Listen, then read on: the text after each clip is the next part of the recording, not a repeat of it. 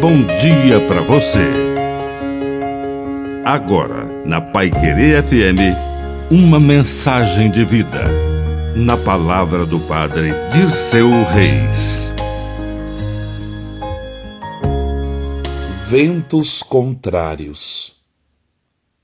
Nas travessias e pandemias, os ventos contrários exigem de nós a fé na presença de Jesus em nossa barca, ainda que pareça dormir.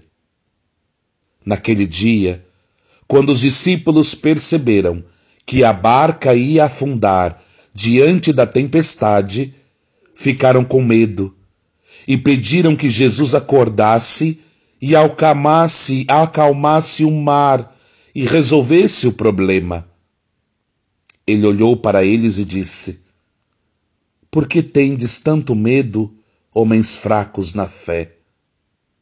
Diante das tempestades, é preciso acordar o mestre que dorme e, com humildade, pedir a ele que acalme o mar e nos ajude neste momento em que falta a fé e, mais do que isso, em que falta a esperança.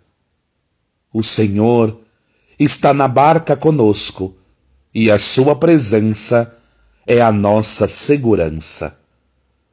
Que a benção de Deus Todo-Poderoso desça sobre você, em nome do Pai, e do Filho, e do Espírito Santo.